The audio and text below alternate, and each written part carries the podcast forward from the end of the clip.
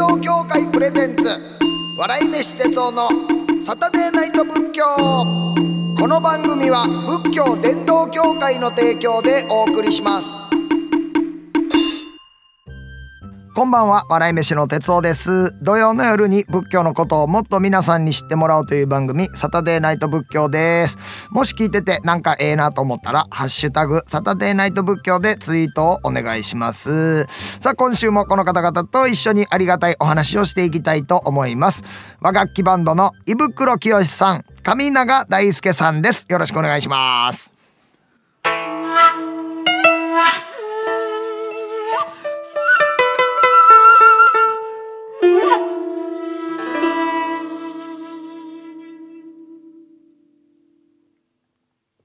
ありがとうございます。ありがとうございます。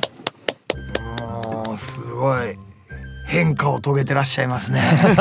一周ごとに少しずつ。一周ごとに、はい。ちょっと微妙にこうねガーってなんかあのなんか応用編みたいな。聞かせてもらってます。あーやっぱりかっこいいですね。ありがとうございますえー、と今回最終週ということでございまして、い、つもリスナーさんからの煩悩メッセージにお答えしていってるんですけれども、お二方も一緒にお答えいただいてよろしいでしょうか、責任重大はい。はい、ありがとうございます。すい。ませんが責任ずっとのしかかります。お願いいたします。お願いします。えーまずはこちらですね。大阪府枚方市の、えー、空豆さん。17歳の方ですね、ありがとうございます。私は自分のキャラクターが分かりません。周りからは真面目で硬いこと見られていて確かにその一面もありますがお笑いが大好きで人を楽しませたいという一面もあります。学校は勉強する場所なのでどうしても硬いこと思われるのは仕方ないのかもしれません。家族に相談すると自分は自分らしくしたらええねんと言われるのですが本当の自分がどちらなのか分かりません。お笑い芸人さんは自分のキャラを見つけそれを武器としていると思うのですがどのように見つけているのでしょうか。また仏教ではどう考えられているのでしょうかという17歳にしてねなるほど。自分をしっかりと見つめたっていうねこういうメッセージいただきましたけれども、はい。お二方はどうですか？その周りからどういうふうに見られてるかとかっていうのを意識したりしますか？あー僕は、はいその自分のキャラクターって、ええ。自分が属している関わっている人たちの中で自分のキャラクターって出来上がるんじゃないかなって、ま思いはます。そうですい、ね思っています。うん。はい。社会の中での自分の位置づけ。そうですね。みたいな感じだからそのどっちもあーとその空豆さんっていうええ感じなんだと思うんですよね。その真面目で、はい。その真面目な場所にいる時は真面目な空豆さんが正しいし、うん。はい。そのお笑いが好きでそういうことやりたいところにいる時はその空豆さんで正しいっていうふうに思っちゃうので、はいそうですね。あのーミュージシャン我々ミュージシャンでもよくあるのはステージ上のキャラクターとええ控室のキャラクターは全然違う方とか、あー。きっとお笑い芸人さんもそうじゃないかなって。芸能あるあるかもわかんないですね。うん。はい。もう一気にねもう舞台でスイッチ入れはる人いてはります。うんうん暗いのに。すごいなってお客さんの前行ったら一気にスイッチ入れはんなって。うんうんうんわかります。はい、あと僕たちミュージシャンなので、はい。やっぱりこう硬い演奏の時と、はい。まあ、コンサートみたいな時ですね、まあ、着物を着て演奏するような時と、はい。まあ、ライブでね和楽器バンドでやってるようなライブって、まあ、全然違うんですけど、あでもそのそこに対しての気持ちってさほど変わってなくてうん。その見せ方をどうするか自分の中のどのいい部分を見せていくかっていうだけの話な気がするんですよね。TPO はやっぱり必要じゃないですか。あそうですよね。はい。僕和楽器バンドで結構こう開脚ジャンプしながら尺八吹いたりとか、はいそうですよ。パフ首ォーマンス結構はいね首ガンガン振りながらやってるんですけれど、派手なパフォーマンスのイメーはジ。いこれはやっぱり人数の多い和楽器バンドのステージだから成り立つことで、これ例えばまあその僕が別に胃袋さんと一緒にやってる花風月といううんはい。3人組のアコースティックな演奏をしてるところでええ。同じことやってたらただのアホだと思うんですよね。あそうです。邪魔ですね。ちょっと色味違いますわね。そうですね。はい。うん。そういう意味でそのコミュニケーションをやっぱり取るためうん。にどういうキャラクターをそこで出していくのかっていうそのコミュニケーションの手段の一つっていうのそうだがあると思いますね。コミュニケーションって正しいかもしれないね。うん。真面目な相談を受けてんのにボケボケで返されたらイラッとするもんね。はい。空気読めよそう。そうそうそうそういう感じでその場に合わせるっていうのが結構大事になってくると思うよね。うん、そうなんですよね。だからこうどういう今は集団にいてるのかみたいなね。今はちょっと授業中やからこれは静かにして固くしといた方がええかなってうんうんうん。今はなんかお笑い好きの友達と喋ってるからまあそのお笑いの感じのああ言うて大笑いしてるキャラでいいのかなっていうような。キャラっていうのをまああのこう自分で固定せずに、うんうんうんうんいろんなところに順応していくようなキャラっていうのも一つのキャラやなっていうふうに思いますよね。あのこれお笑い芸人さんは自分のキャラを見つけみたいな感じでねなったりとかしてるんですけど僕なんかはもう全くそのなんでしょうあのいわゆる芸人のキャラなんていうものはないって僕自身はね俺なんかキャラないよなって自分でよう思うんですよ。まあ唯一あるとしたら変な声ぐらいなもんやろね。ようモノマネされますしね。これが特徴的やから、まあ、それがまあ僕のキャラなんかなとかね思ったりするけども。あとなんかそんなね皆さんなんやろそのマッチョキャラとかうん。なんかそのハゲキャラとか、はい。い、ろいろ芸人やったら生かすみたいなのありますけれども僕そんなないしな。白髪キャラ言うたかって白髪も一生懸命染めてるしなとかね。あったりとかするんでまあなんか僕もねそれな順応性なんですよ。うんうんうんうんここでいてたらこういう笑いやし、はいここでいてたらこういう笑いやしとか、なんかほんまそうしてます。うん、なんかそんなんでいいと思います。ほんまになんかそら豆でいいと思いますよ。うんそら豆もねまだなんか身につけてちっちゃい時はまだ収穫してはいけないですけれどもそのちっちゃいなりに一生懸命ねそこはそこで順応させて、うんうんまあ今から大きくなろうとしてるわけで。でまあ今しか取ったらあかんよいうようなね大きなった時にベーってこうまあ収穫はされるし、でもそれはでもそら豆側からするとずーっとそのままつけといてほしいと思ってるかも種になりたいからっていうふうにねうんうんうん思ってるかもわかんないですからね。でもあのまあだんだんだんだんこうあの大きくなってくるともう茶色になってきましてね。でうん茶色になってきてカラッカラになってくるんですよ、でもなんかカラカラになってきたそら豆はそれでなんかあー将来の子供たちのことを考えて今から自分は種になろうとしてんねんなこの人ら偉いなとかね。なったりするんでそういう順応性。うんうん。うん。まあいろんなところでまああのここやったらこれここやったらこれケースバイケースみたいな。うん。そんなんでいいんじゃないかなってそれこそ音っていう風にねはい。今日は動のモードでいこうとか今日は霊のモードでいこうとかね、今日はミーのモードでいこうって、うん。別に固定線でもなんかほんまそれこそ天気によって変えてもいいでしょうしね。ね。うん。雷の日やったらね、うん。なんか全部あのなんかゴロゴロで喋ってみるとか、うんうんなんかそんなんでもいいと思うよ。おはようってあーゴロゴロとかねそんなんでもいいと思いますしね。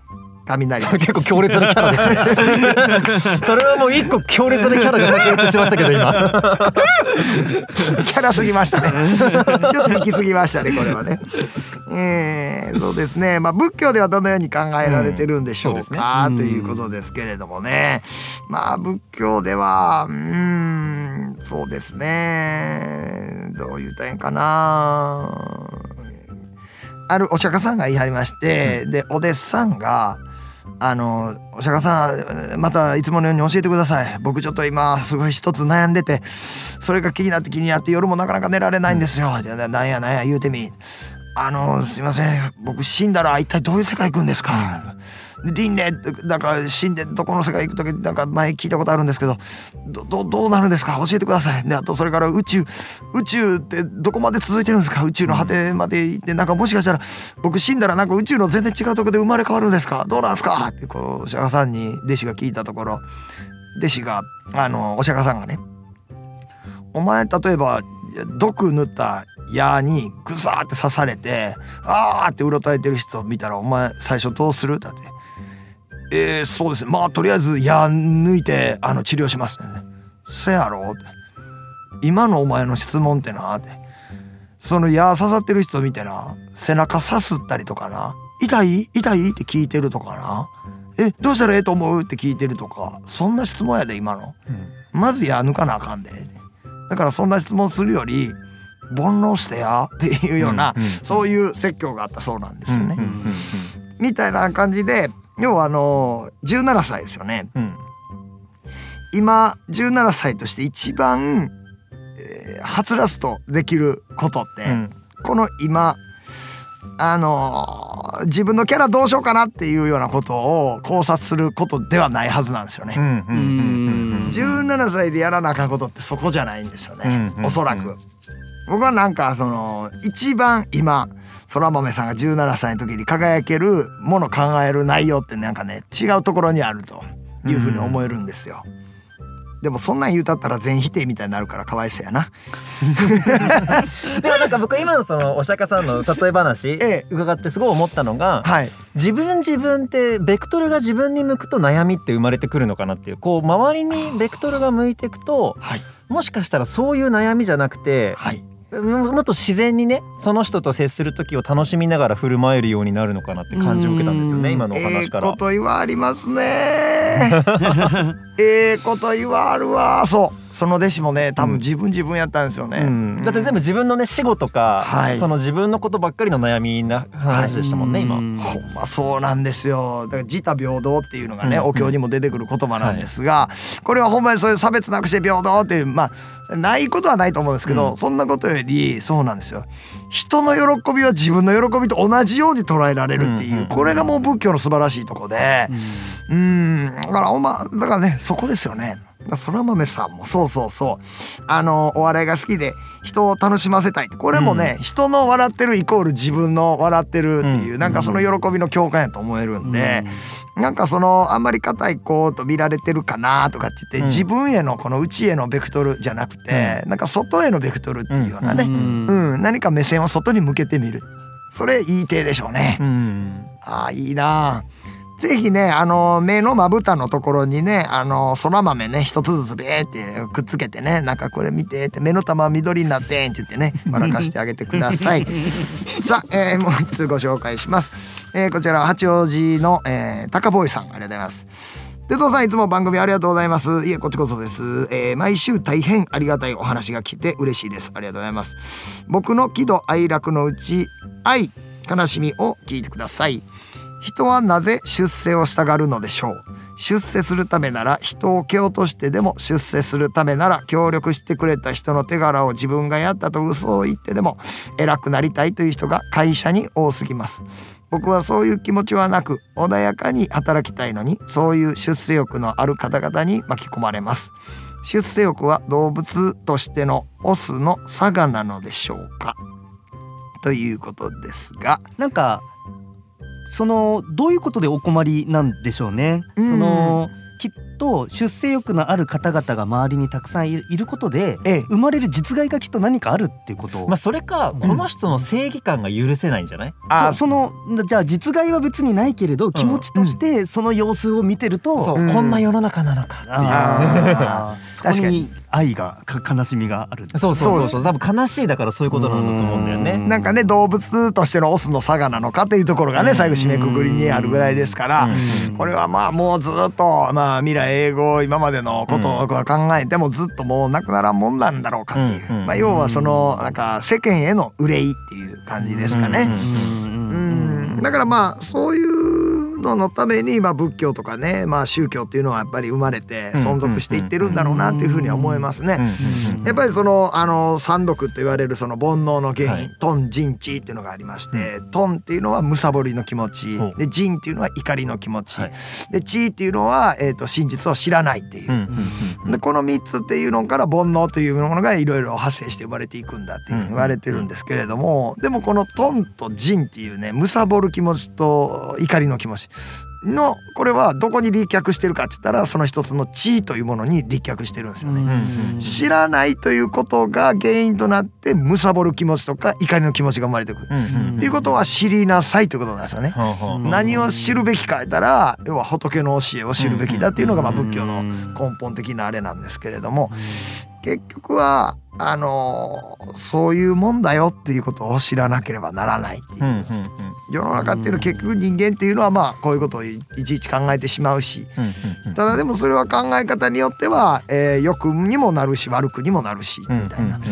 な。んか要はそのうーん何かにつけてこうイラッとしたりもします。何かにつけてこう欲が出てきたりもしうんうん。ます、でもそれは人間のあれなんだからっていうのを知らないよりも知っとくってことがまずすごい大事で、うん。知っているからこそアンガーマネジメントができると、知ってるからこそむさぼりマネジメントができるちょっと抑えようかな、ああこんなんで怒ったらあかんな。かっていうのをやっぱり改めてあらかじめ知っておくことがすごい大事やっていう、うんなんかそんなほんまに防災対策みたいな感じもあると思うんですよねだからあのあらかじめ知っといてもらったらいいと思います。うん。えー出世欲は動物としてのオスの差がなんでしょうか？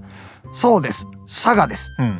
だからしょうがないんです。うんうんうん。だからそんなもんやと思って笑い飛ばしてくださいってね、うんいやでも今の話僕すごい面白いと思っていてここが今この高ボーイさんの分水嶺というかええ自分が正しくないと思ってる生き方をしてる人たちを見てしまったがゆえにそっちに落ちてしまうのかあ今自分の生き方をこう貫いていける強さを持てるのかっていうところに立ってるってことですよね。ー。そうですね。はい。すごい今面白いなと思いました。いやすごいですね。しかも僕がいいなと思ったのは、は高坊さんはその話を聞いてもらえる場がここにあるっていうことですよね。あ哲夫さんに聞いていただけるっていう,、はい。これはすごく恵まれていることですよね。えー、ゴミ箱見つけましたよねだから。ねいやいやいやいやサタデーナイト仏教というゴミ箱を見つけてくれた。でもまあきっとお寺って仏教ってそういうものなんだろうなっていうのもこう話を聞いてくれるっていう場でもあるんだろうなって駆け込み寺って言われるとこもあるしね。うんはい。本当そういうことなんですよね。はい。はい。結局はそうです。自分の頭の中の赤を落としに行かしてもらえる場所がお寺やったりするんで、うんほんまそういうことやと思うんですよ、はい。だからよりよりゴミ箱でやっぱりありうるべきやと僕は思うんですよね。うんうん、人の中の、うん、脳みそに湧いてきたゴミみたいなのはやっぱりよりよくなんかね捨てられる場所がああでもその捨てるっていうのは突き詰めていけばシンプルにしていくってことですもんね。まあそうです。ん。はい、うんうん。本当そうです。よう見てみゴミなんかってなったら、うん。くちゃくちゃってしたやつやけど広げてみると、ん。ものすごくお父さん今日もありがとうって書いてる紙やったりとかしてね、なんやこのゴミと思ったらうんだら子供がお父さんへの感謝の言葉を書いて、なんやねめちゃめちゃええ紙くずやったんやってなってね、うん考え方とかね一個手間かけることによってそれが宝に変わったりするっていう、うんなんかほんまずっとええ話してますね。ちょっとやばいっすね。いや胃袋さん上永さんいてはったらなんかほんま一個宗教できそうっすね。本当ですか？はい。めちゃめちゃええ話になりますね。やっぱ歌方もその考えがすごい柔軟で終わりやしなんかすごいあのなんか人思いっていうかななんか平和的な思考されてますよね よ。かったです。ええやっぱり綺麗な音出しはる人は考えも綺麗っすわ。はい。いや、ほんまもう僕今日それ一個悟りました。高ボーイさん。高ボーイさんもぜひ綺麗な音出してみてください。口笛でもね、何でもええと思います。おならでもいいと思います。綺麗な音出してください。前にもあの上永さんも言ってはりました。音を出す禅っていうのがあるそうです。だからなんかいっぺん綺麗な音出してみてください。あのくっそーでもいいと思います。くっそーという言葉のもう一番綺麗なくっそーっていうのを出してみてください。そんなそんな時に、えー出世欲というものがどうでもよくなってくると思いますんでね。ということでまとまりましたでしょうか。ありがとうございます。ということでえっ、と、えー和楽器バンドの、えー、胃袋さん上永さんを、えー、4回にわたって出演いただきましたけれども、どうでしょうか？仏教っていうものを身近に感じていただけましたでしょうか？いやすごい面白いはい回でしたね4回分いろんなことをお話しさせていただいてあ。本当ですか？なんて言うんだろうその普段自分が解釈していることも、はい。またその仏教というフィルターを通すことで、ねね。またいろいろ違う部分ことが見えてきたりとか、それがすごくお話をさせていただいてすごい面白いなってそうですね。毎回思いました。本当ですか。はい、なんかこの4回分ははい。ポッドキャストで聞かれてもったいないですよね。そうあのねす。ごい今回全部がねちゃんとボリュームがあるから。はい。濃いですよ。中身濃かったですよ。ですねいやー僕も改めてあの AV 女優さんねセクシー女優さんとお仕事させてもらったら、その方が出演してる DVD を見たりするのはすごく僕の趣味なんですけれども、僕も今回和楽器バンドさんとねこうやってお話しさせてもらって、今から和楽器バンドさんの PV 見させてもらうのすごい楽しみです。す。す。いませんクソみたいな例えして。ありがとうございました、はい。ということで今月は和楽器バンドの胃袋清さん上永大輔さんをお迎えいたしました。1ヶ月間どうもありがとうございました。ありがとうございました。さてこの番組ではメッセージを募集しています。お悩みはもちろん喜怒哀楽どれかにまつわるエピソード日々の生きにくさを感じたら軽い気持ちで送ってみてください。ハッシュタグサタデーナイト仏教もしくは番組ブログからお願いします。ご紹介した方には番組特製缶バッジをお送りしますのでお楽しみに。というわけで月日は白帯の価格あっという間に時が過ぎ去ってしまいました。来週もこの時間に仏教をしたいと思います。ここまでのお相手は笑い飯の哲夫でした。あいしゃ道協会プレゼンツ笑い飯哲夫のサタデーナイト仏教この番組は仏教伝道協会の提供でお送りしました。